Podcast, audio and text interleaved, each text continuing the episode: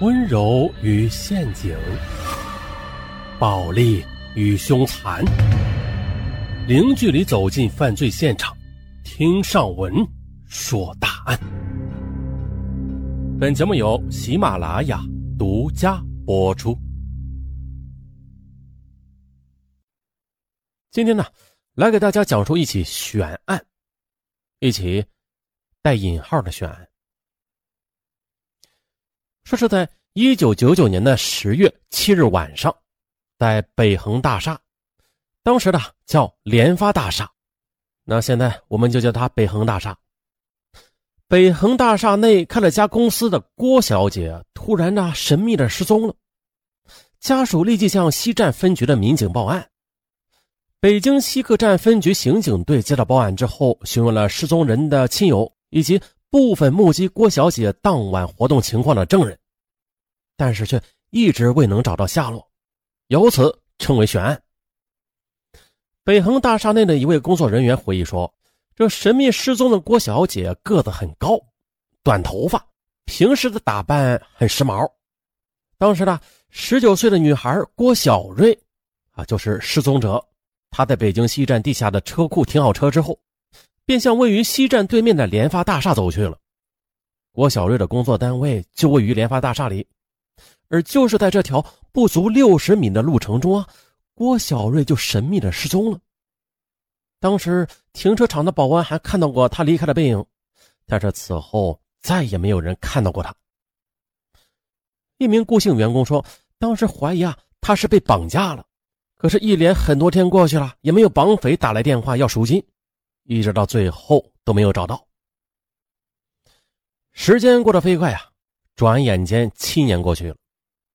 到了二零零六年上午九点多，仓库管理员王师傅他拿着手电，准备去地下二层密封已久的仓库内打扫时，这王师傅打开门，哎呦，一股异味当时啊，他也没有多想，以为是封闭多少年了啊，一些霉味可是当他把手电往里这么一照，呵，王师傅吓得一个机灵啊！只见呢，手电光所及之处，竟然有一具尸体。啊不，准确的来说啊，是一具风干的尸体，皮包着骨头，看样子应该是死了好久了，就像是恐怖片里的干尸一样，太吓人了。王师傅说啊，这尸体的面部的皮还贴在骨头上呢，他就是身体上的衣服全部是被腐蚀后的窟窿。由尸体上残留的白色胸衣来看啊，可断定这是一具女尸。女尸身上有一条外翻的狭长的伤口，伤口周围有黑褐色的血块，地上有一大滩干涸的血迹。下午三点多的尸体被警方拉走，警方表示将对尸体进行法医鉴定。那么，七年后在北恒大厦地下停车场发现的这具女尸，她会不会就是七年前失踪的郭小瑞呢？民警在这具尸体的旁边还发现了一个牛皮纸袋这纸袋里边除了一些美容产品之外，还有一张1999年10月6号的《北京晚报》，而也就是这个日期，让当时跟随民警拍摄法制节目的北京电视台的记者敏感的想到了他们之前曾经报道过一个女孩失踪的案件。民警受到提醒，便拿着尸体上的物品找到郭小瑞的家人进行了辨认。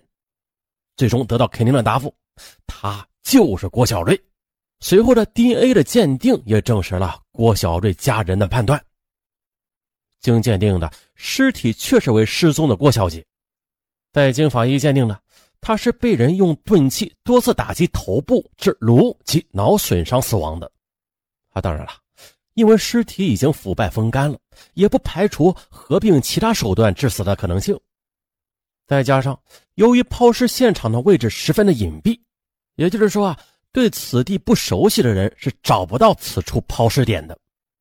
再根据种种细节，民警对案件的性质便有了生人熟地的判断。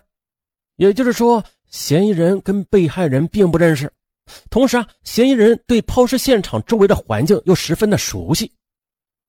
同时，民警还了解到了，一九九九年十月的。北恒大厦的建筑施工尚未完全结束，这就导致啊地下二层是封闭的状态，只有一些施工人员住在那里。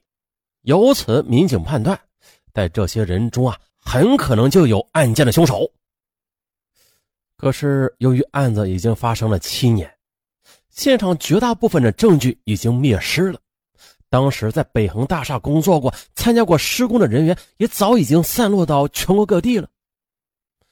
不过，万幸的是，民警通过艰苦的排查，最终还是筛选出了一批嫌疑人。这些人呢，要么是对现场熟悉，要么是在现场施过工。民警在走访的时候，又遇到了一位当年在工地值班的老人。老人的一句话让民警顿时眼前一亮。老人说了：“十月六号那天呢，他们肯定是没干好事的。”什么？他们？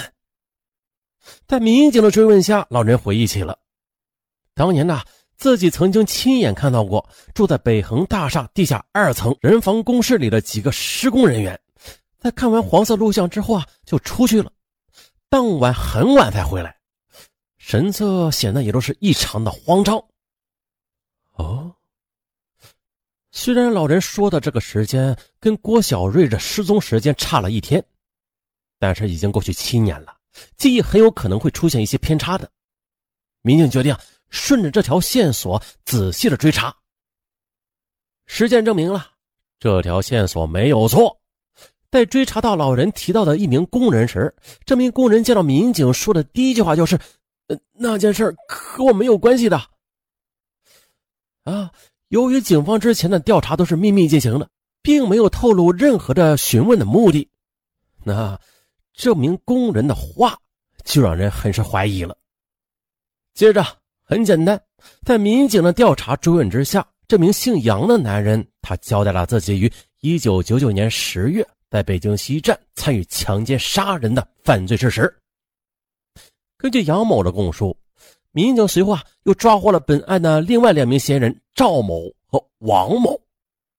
同样的，赵某和王某对自己在一九九九年十月的所作所为也是供认不讳。经审讯，赵德强伙同被告人王福明、杨光华于一九九九年十月七日二十二时许。在西客站西配楼北恒大厦北侧的便道处，挟持路过此处的郭某某至该大厦地下二层的一房间内，三人采用暴力手段对郭某某进行轮奸。事后，为了防止罪行败露，三人经过商议，先后分别手持铁管猛击郭某某的头部、面部、数下，致郭某某颅脑损伤死亡，最终被抛尸于风机室内。很明显，这三人的行为均已经构成强奸罪、故意杀人罪，应该追究刑事责任。于是呢，在二零零七年，北京市人民检察院对三名嫌疑人提起了诉讼。同年，嫌疑人王某因为脑梗塞死亡了，法院终止了对他的审理。二零零八年，北京市第一中级人民法院对该案作出判决。认定嫌疑人杨某、赵某无罪。哎，这怎么回事啊？因为能够直接证明杨某、赵某杀害郭小瑞的，只有他们本人的供述，也就是说证据不足。随后，北京市人民检察院向北京市高院提起了抗诉。二零零九年，北京市高级人民法院在二审之后依然维持了原判。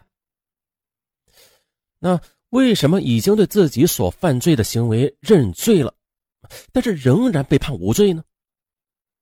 原来呢，这三位被告人在被捕的初期，一审、二审都曾经翻过供，不承认自己犯过罪。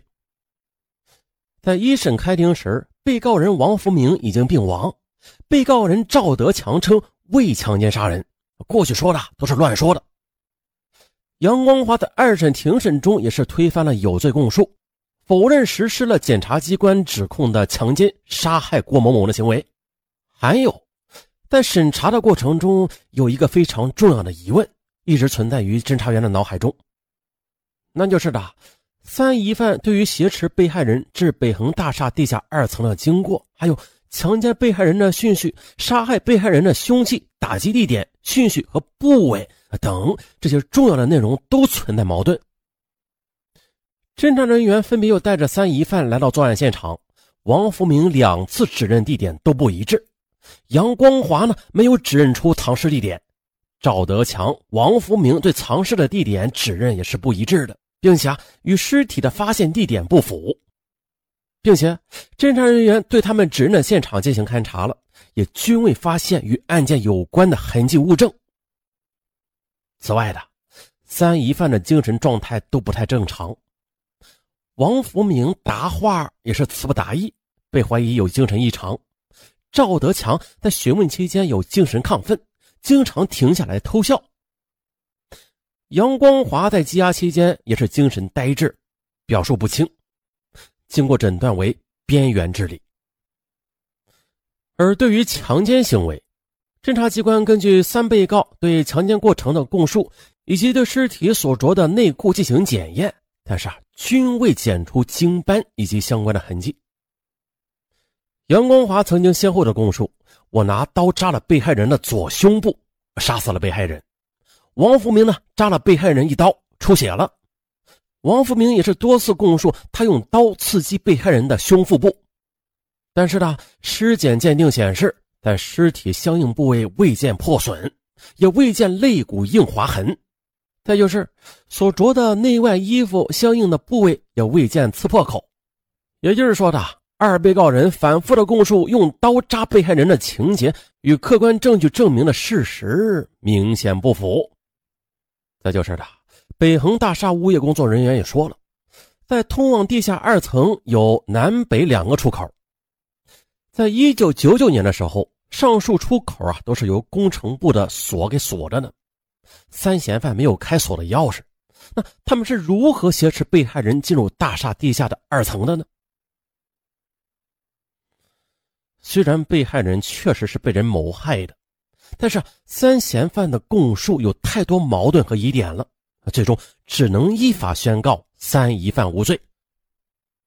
啊，在不冤枉一个好人与不放过一个坏人之间，这现实不可能如此是一举两得的。啊，两者之间其实暗含着矛盾的。比如的，如果不放过一个坏人，那。在当年的命案必破的压力之下，有些办案人员呢就会难免刑讯逼供，从而呢制造出了一些冤假错案。这不仅仅让坏人逃脱法网，而且还能让无辜者蒙受不白之冤。啊，像以前的一些冤假错案，在电视上已经曝光很多了，我们在这方面的教训也是不可谓不深刻。那我们再反之吧，如果要做到不冤枉一个好人。啊，在疑罪从无的原则之下，就难免有一些命案又破不了，啊，让一些坏人逃脱法网，这也是我们必须接受的客观规律和事实。好了，本期的案到此结束，嗯，咱们下期再见。